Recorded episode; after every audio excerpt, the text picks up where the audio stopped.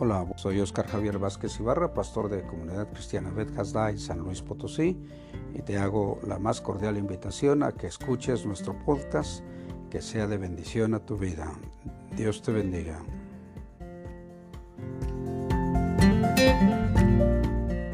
Nuestro texto base está en Hebreos 13, 16 y que dice de la siguiente manera, y de hacer el bien, ¿qué dice? Y de hacer el bien y de la ayuda mutua, no os olvidéis, porque de tales sacrificios se agrada a Dios. Bueno, ¿qué sacrificios tú haces? A lo mejor es sacrificio por estar aquí en este día, eh, quieres agradar a Dios.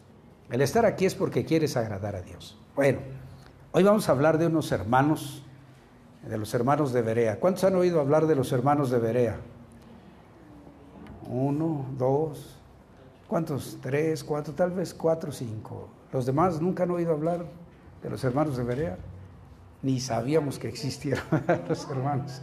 Bueno, entonces, fijémonos, vamos a hablar de los hermanos de Berea, porque ellos vivieron al extremo la ayuda mutua. Ellos vivieron al extremo la ayuda mutua y merece que nosotros aprendamos de ellos. Esta es una enseñanza práctica. ¿Cuántos usaron de misericordia durante la semana? ¿A cuántos les contaron la historia? Eso es usar de misericordia, compartirla, lo que Dios tiene para todas las personas. Te invito a que la escuchaste, no te quedes con ella, porque lo que recibiste es como el maná que recibía el pueblo de Dios. Si lo guardaba, ¿se acuerdan qué le pasaba al maná? ¿Qué le pasaba al maná? Ya no servía para el otro día. Y a veces nosotros ya tenemos mucha comida acumulada, mucha bendición. Y te invito a que acumules comida de, de, un año y lo guardes en el refrigerador al fin, te está bien, lo guardas ahí y después programas tus comidas con esa comida que tienes ahí. No es bueno eso, sabemos que no es bueno. ¿eh? Lo mismo nos sucede con la palabra de Dios, la acumulamos de tal forma que después ya hasta, ya hasta nos hizo daño de tanto que sabemos, de tantas cosas que Dios nos ha dado. Te invito a que en este día tú le des vida a lo que Dios quiere obrar en ti. Usar de misericordia es transmitir el mensaje del Señor, es compartir el mensaje del Señor, es dar a conocer lo que Dios ha hecho en tu vida. No necesitas ningún estudio teológico, solo lo, lo que necesitas es, mira, yo no conocía a Jesús y era así y así y así, pero un día acepté a Jesús como mi Salvador y ahora vivo esto y soy así y así, y quiero invitarte a que tú seas de esa manera. Así de fácil. Así de fácil. Te invito a que uses de misericordia con quien está cerca de ti. Tus compañeros de escuela, de trabajo, tus vecinos, todos, todos los que están ahí cerca de ti. Los hermanos de Berea son, son conocidos por algo muy especial. ¿Qué es? Los hermanos de Berea dice en Hechos 17, 11 y 12. Y estos eran más nobles que los que estaban en Tesalónica, pues recibieron la palabra con toda solicitud, escudriñando cada día las escrituras para ver si estas cosas eran así. Así que creyeron muchos de ellos y mujeres griegas de distinción y no pocos hombres. La Reina Valera 60 dice así, hay diferentes traducciones que escogí solo las, la primera, la las primeras palabras cuando dice, estos eran más nobles. La nueva traducción viviente dice, los de Berea tenían una mentalidad abierta. Dios habla hoy, dice, eran de mejores sentimientos. La Biblia hispanoamericana dice, eran de mejor talante. ¿Cuántos saben qué es talante? nadie sabe qué es talante. Bueno, yo les voy a decir que es de mejor ánimo, de mejor manera de hacer las cosas, de mayor disposición para hacer lo que se les indicaba. Así eran los hermanos de Berea. ¿Cómo? De mejor talante, o sea, de mejor ánimo, de una disposición muy amplia para hacer las cosas, para servir, para vivir de esa manera. Esta traducción me gustó mucho y también dice la palabra de Dios para todos, dice que eran más receptivos. Estamos hablando con respecto a los de Tesalónica y la nueva eh, versión internacional dice, eran más estudiosos. ¿De cuál de todas estas traducciones se acopla tu vida? Una mentalidad abierta, de mejores sentimientos, de un mejor talante, más receptivo o más estudioso que los de, que los de Tesalónica. Estamos hablando de los hermanos de Berea. Este es el estilo de vida bereano, dicen muchos. Fíjense que yo aprendí mucho de, esta, de estos hermanos ahora. Yo sabía algo porque hubo un tiempo en que yo decía que estaba haciendo el trabajo al estilo de, los hermanos de Berea porque enseñaba yo algunas cosas, pero estaba muy lejos, casi creo que ni siquiera avancé un metro de la, de la línea de partida por el estilo que ellos vivían. Ellos tenían una actitud maravillosa. Fíjense este dato cultural. Berea, esta ciudad de Berea, todavía existe en este tiempo. Se llama Beria y está en Grecia. Y tiene más de 2.750 años. Ahí en esa ciudad todavía hay vestigios de la, de la antigüedad que de tal forma es su, arquitectura de la ciudad en este tiempo que se le conoce como la pequeña Jerusalén. Es maravilloso que no, eh, no, crean que estamos hablando de algo que no existió, ¿eh? porque a veces cuando hablamos de hermanos que, por ejemplo, los de Tesalónica, Tesalónica todavía existe. Esta, tanto Tesalónica como Berea y otros nombres más, pertenecían a las iglesias de Macedonia. La provincia general era Macedonia. El lugar era como el estado y los son como municipios para que nos ubiquemos en nuestro contexto. Y ellos, ellos vivieron cosas increíbles. ¿Por qué? Porque ellos tenían la oportunidad de haber recibido el mensaje del Señor. El espíritu de los hermanos de, Berea ha producido en diferentes etapas de la, de la vida adoptar esa manera de pensar y de vivir. Ha habido quien establece eh, eh, lugares para educar a las personas, porque ellos eran, ¿se acuerdan que dice que ellos eran los que estudiaban, escudriñaban la escritura para ver si era cierto eso? Bueno, hay universidades en los Estados Unidos que se llaman así, en diferentes partes del mundo. No solo eso, sino que era, es de tal forma la, la manera de vivir de los hermanos de Berea que aún han establecido pueblos o ciudades, que ya son ciudades ahora, que se llaman Berea, en diferentes partes del mundo. Fíjense lo importante de estos hermanos de ser de un mejor talante, de ser de una mentalidad abierta, de ser receptivos, de ser estudiosos, los ha llevado a que en diferentes etapas de la vida y en diferentes partes del mundo se llame Berea el lugar, o se llame Berea la universidad, o los hospitales de Berea que se utilizan para eh, el estudio de las enfermedades. Entonces, esto es algo maravilloso. ¿Por qué? Pues porque ellos están tratando de imitar, quienes han establecido esas cosas han estado tratando de imitar ese estilo de vida de los hermanos de Berea.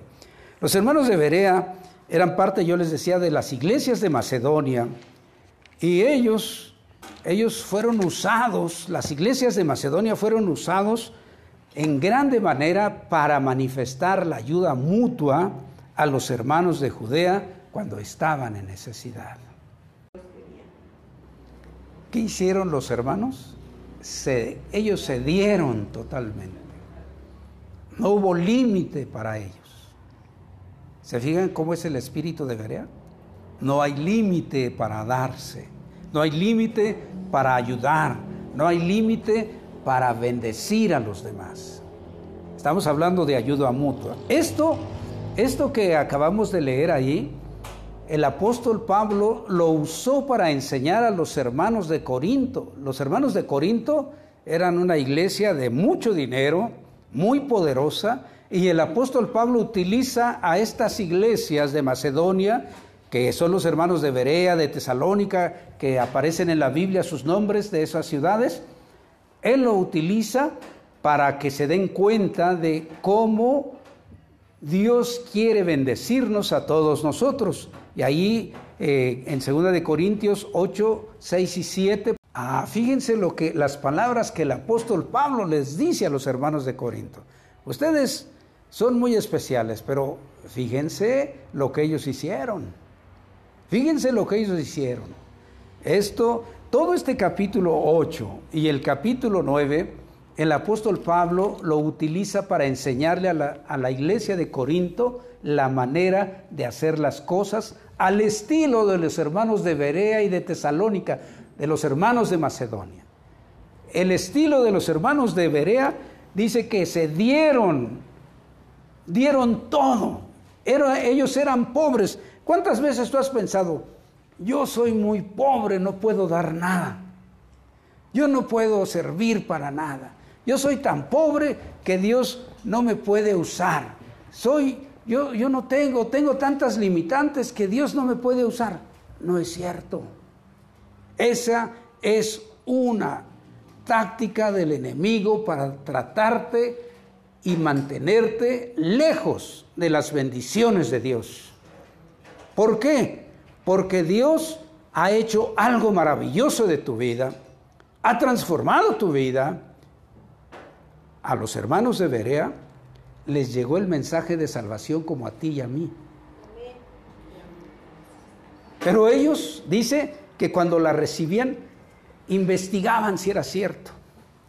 ¿Cómo es que ellos investigaban eso? Bueno, puedes tú pensar, ¿qué, es lo que ellos hacían? Fíjate, el apóstol Pablo lleva el mensaje que Cristo dio. Como parte del mensaje que Cristo dio, las buenas nuevas, cumplir la ley y los profetas, Mateo 22, 37 al 40. Fíjense la enseñanza de Jesús. Y como ellos no oyeron a Jesús, los hermanos de Berea, no, no recibieron información, estaban recibiendo por el apóstol Pablo esta información. Pero dice que ellos escudriñaban, que ellos estudiaban la Biblia cuando el apóstol Pablo les menciona que Jesús mandó eso, recordando Deuteronomio 6. Ellos investigaron eso. ¿Saben por qué? Porque ellos eran judíos y ellos conocían de la ley. Esto que acaba de leerse, ellos lo habían escuchado durante toda su vida. Y cuando llega el mensaje de salvación, cuando Pablo les lleva el mensaje de que Cristo había venido y entregado su vida para que nosotros fuésemos transformados en nuevas criaturas, y como él enseñaba, ellos van a investigar a Deuteronomio y encuentran que era una realidad lo que Jesús estaba enseñando. Jesús les estaba diciendo lo que se tenía que vivir no solo a los judíos, sino a todos nosotros. Pero ellos, ellos estaban de ese ánimo pronto. Ellos querían, querían hacer lo que estaban recibiendo, querían vivirlo. Esto es algo único que nosotros encontramos en la escritura. Yo no sé cuántas veces tú hayas anotado algo de lo que aquí decimos, de lo que aquí digo o de lo que dice el predicador y llegas a tu casa y lo investigues. Santo eres Dios. Creo que no se nos da eso. Por eso estamos aprendiendo de los hermanos de Berea. Porque ellos recibían el mensaje de Pablo, de Silas y todos los que andaban con él, incluido Timoteo, que andaban todos ahí predicando.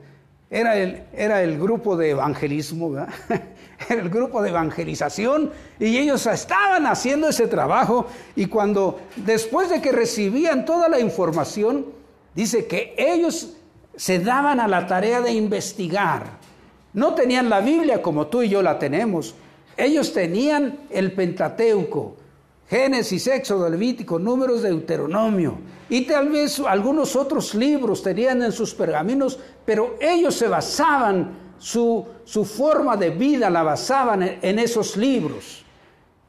Y entonces ellos investigaban si realmente era lo que Pablo les decía era cierto. Esto es algo muy importante, porque a veces damos por hecho que el que está hablando dijo, y es todo. Es muy interesante que tú investigues. Yo muchas veces le digo, cuando llegues a tu casa, ponte a leer todo esto, porque ahí vas a encontrar muchas cosas. Yo creo que la mayoría de las ocasiones no lo vivimos, perdemos esa bendición. Los hermanos de Berea no tenían que decirle al apóstol Pablo, vayan e investiguen, dense cuenta, porque ellos por sí solos se daba esa actitud, esa manera de hacer las cosas. ¿Qué es lo que produce esta situación? Ellos dieron vida a estas, a estas partes de la Biblia. Ellos, ¿se acuerdan que hablamos de rema y, en una ocasión nos hablaron de rema y de... Rema es la palabra que cuando tú la escuchas es como cuando dice te cae el 20 y te abre los ojos y dices, esto es para mí. Esto es para mí. Ellos escuchan la palabra de Dios, el logos, pero al escuchar la palabra de Dios hay algo que te hace clic y entonces dices, esto es para mí, esto es para mí. Y eso le pasó a los hermanos de Tesalónica, a los hermanos de Berea, en Macedonia en general, pero en especial los hermanos de Berea investigaron si era cierto eso. Fíjense, ellos le dieron vida a estas expresiones. Segunda de Corintios 5, 17. ¿Ustedes creen que ellos le dieron vida a eso? Claro que sí. ¿Cuántas veces tú has escuchado esta palabra, pero solo la escuchas? No ha sido hecha parte de tu vida. Ha sido qué? Nueva criatura te has vuelto. Has sido hecho una nueva criatura. Las cosas viejas que dice que pasaron. Todas son hechas como nuevas. Dios nos ha dado un estilo nuevo de vida y los hermanos de Berea, ellos se ocuparon de vivir esa acción. Todo lo que se dieron cuenta que vivían en el judaísmo, el vivir las leyes, se quedó atrás. Ahora ellos vivían la libertad en Cristo Jesús. Ya no solo conocían de, Dios por medio de la ley, ahora conocían la libertad que Cristo vino a darnos de todos los ritos y sacrificios, porque Él hizo con su sacrificio, con su único sacrificio, el cambio de vida en ti. Oye esto, ellos, lo, ellos recibieron el mensaje de salvación de Cristo y fueron transformados en nuevas criaturas y empezaron a vivir qué? Cosas nuevas. Le dieron vida a esa acción. Ya no vivieron sus cosas viejas. Si en este, este día te invito a que llegues a tu casa y hagas una lista de las cosas viejas que todavía vives y una lista de las cosas nuevas que vives. No te vayas a espantar de la pabullada que nos da vivir las cosas viejas. Te invito a que lo hagas. No, que no solo sea una invitación, que sea una realidad en tu vida. Escribe todas las cosas viejas que aún haces y escribe las cosas nuevas que Dios quiere que tú hagas. No para que digas esto sí, esto no, sino para que le des vida a que eres qué? Nueva criatura. Porque entonces vamos a empezar a vivir qué? Las cosas nuevas. Las viejas, ¿qué les pasó? Ya se acabaron. ¿A cuántos de, de los que estamos aquí les cuesta trabajo tirar las cosas viejas? ¿A ustedes no? Ah, gracias Dios, porque solo somos como tres. Eh, ¿No te cuesta trabajo tirar las cosas viejas? Claro que sí. A mí sí, dije. A mí me cuesta mucho trabajo deshacerme de cosas. Y a veces digo, ya creo que necesito que venga alguien que, no, que no le tenga tanto valor eh, estimativo y venga a ser un tiradero de cosas. Bueno, ya tengo, ya tengo a alguien que va a ir a hacerlo. Gracias Dios porque me van a ayudar. Entonces, la acción es que, fíjense, las cosas viejas, ¿qué dice que pasaron? No, Dios no nos va a dar cosas nuevas si estamos llenos de cosas viejas. Dios no nos va a dar bendiciones nuevas si nosotros queremos estar siguiendo la bendición de hace 10 años. Eso no es. Los hermanos de Berea dice que eran de mejor talante. Esa, esa traducción me, me impresionó bastante. ¿Por qué? Pues porque eran de un ánimo diferente y estaban listos para hacer las cosas con gusto, con alegría. Eso es muy importante. Entonces, ellos le dieron vida a esto. ¿Qué impide que tú y yo le demos vida? ¿Qué impide que tú y yo le demos vida? Otra cosa a la que ellos le dieron vida. ¿A quién le tocó Romanos 12, 1 y 2. Adelante, por favor. Fíjense, ¿de qué forma la única manera en que vamos a experimentar cuál es la buena voluntad de Dios agradable y perfecta? Es renovándonos cada día. Y para renovarse hay que tirar las cosas viejas.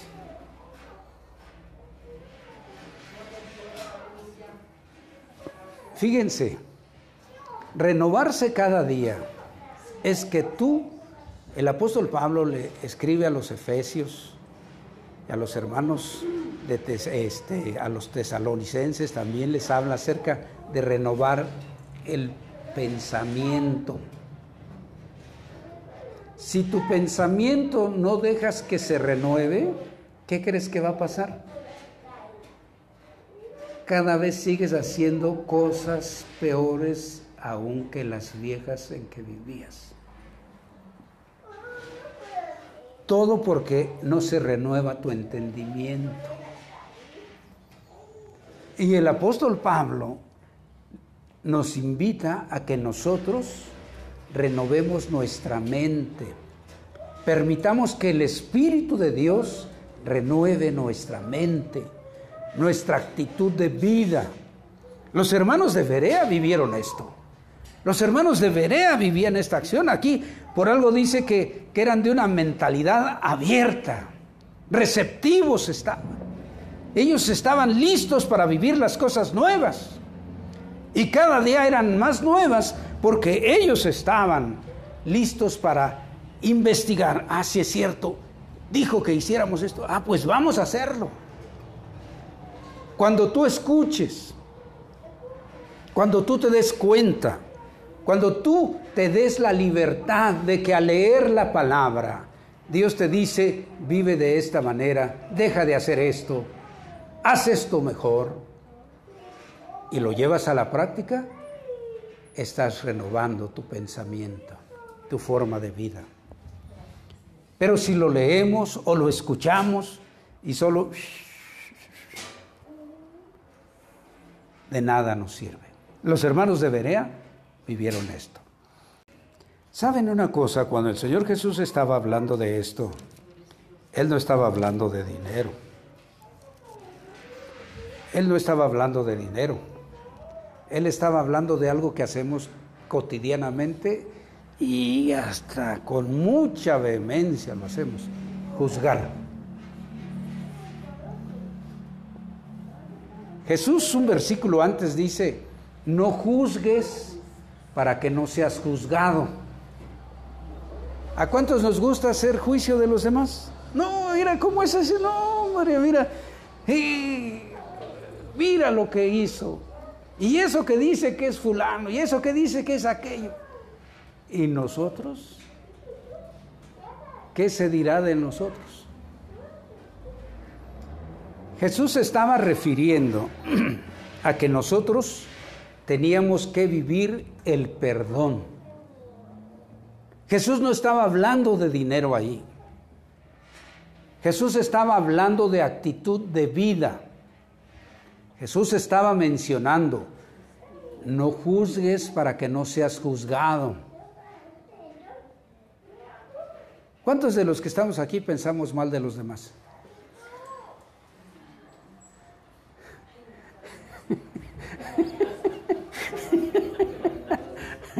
¿Cuántas, veces en el día? Otra tarea, espero que la hagas. Piensa cuántas veces en el día has pensado mal, no de los de afuera, de tu esposo, de tu esposa, de tu hija, de tus hijos, de tus nietos. Piensa en eso y lo escribes. Y en la, en el otro, en la otra línea, piensa cuántas cosas favorables de bendición piensas para ellos.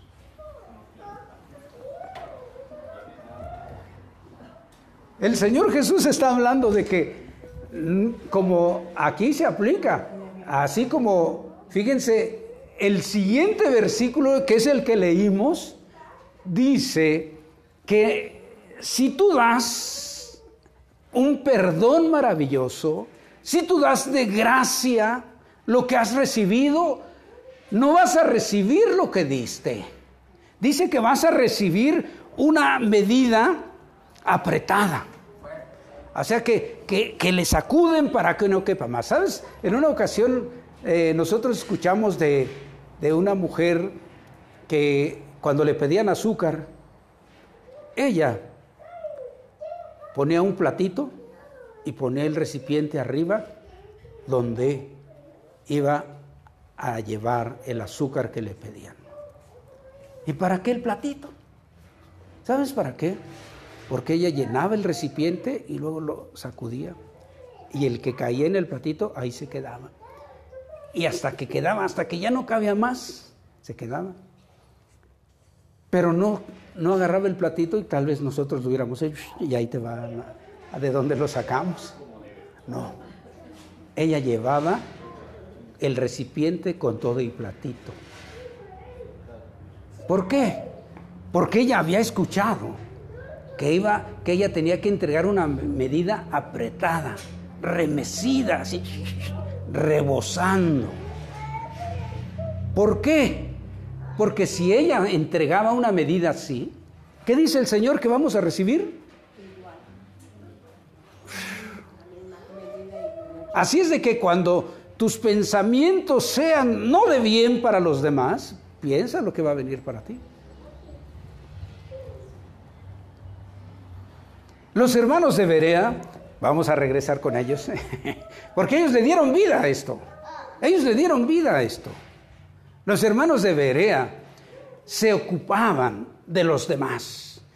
Y estamos hablando de ellos porque yo no sé si a ti te llegaran a decir, fíjate que en tal parte, nosotros muy seguido, de acuerdo a las situaciones que vivimos en este tiempo, de que hay comunicación inmediata de todo, Fíjate que se necesita esto en tal lugar.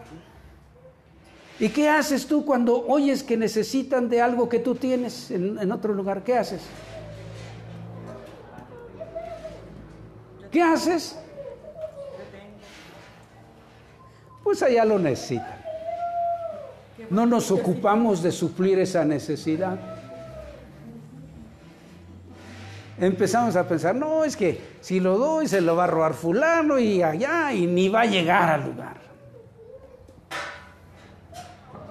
¿No es cierto? Que empezamos a pensar muchas cosas. Ahora, podemos pensar está muy lejos, pero ¿habrá un vecino cerca de ti que necesite que tú uses de misericordia? Los hermanos de Berea fueron una inspiración que el apóstol Pablo usó para enseñarnos, segunda de Corintios 9. ¿Cuántos se saben algún versículo de segunda de Corintios 9? Alguien que nos pudiera regalar esa bendición. Nadie dé con tristeza ni por necesidad. ¿ah? ¿Por qué? Porque Dios ama al dador, alegre. Y le dice, entre otras muchas cosas, dice esa enseñanza del capítulo 9 de Segunda de Corintios. Cuando llegues a tu casa, te invito a que lo leas y ve todas las bendiciones que los hermanos de Berea inspiraron para que el apóstol Pablo escribiera a una iglesia que era rica, poderosa económicamente y también espiritualmente. Este tiempo que tú y yo tenemos está, no creas que es un tiempo muy diferente a lo que los hermanos de Berea vivieron. Lo mismo que fue hace muchos años es hoy. Hay mucha maldad, hay mucha angustia, mucha necesidad en ese tiempo también. ¿Sabes por qué estamos hablando de los hermanos de Berea de la ayuda mutua? Porque el apóstol Pablo les dijo, los hermanos que están en Judea están viviendo una crisis alimentaria enorme. No ha llovido. Están necesitados de comida, de todo están necesitados. Vamos a recoger una ofrenda. Y ellos se fijaron cómo, cómo, qué fue lo que hicieron en el capítulo 8, los primeros cinco versículos. Dice que ellos dieron aún sobre sus fuerzas y eran pobres. Fíjense, eran tan pobres que el apóstol Pablo ni les quería recibir su ofrenda.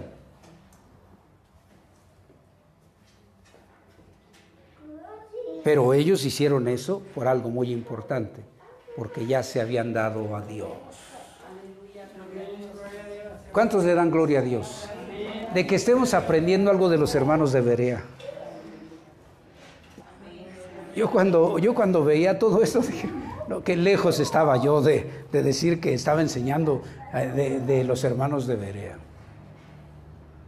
Estaban lejísimos. No había, creo que avancé un metro cuando mucho de la línea de salida, cuando yo decía que estaba enseñando como los hermanos de Berea. Qué mal estaba. Gracias Dios porque tú usas a estos hermanos para darnos la oportunidad de darnos cuenta de cómo podemos ser bendecidos. ¿Cuántos quieren ser bendecidos como los hermanos de Berea? Bueno, pues es tiempo de usar de misericordia con los que están a nuestro lado.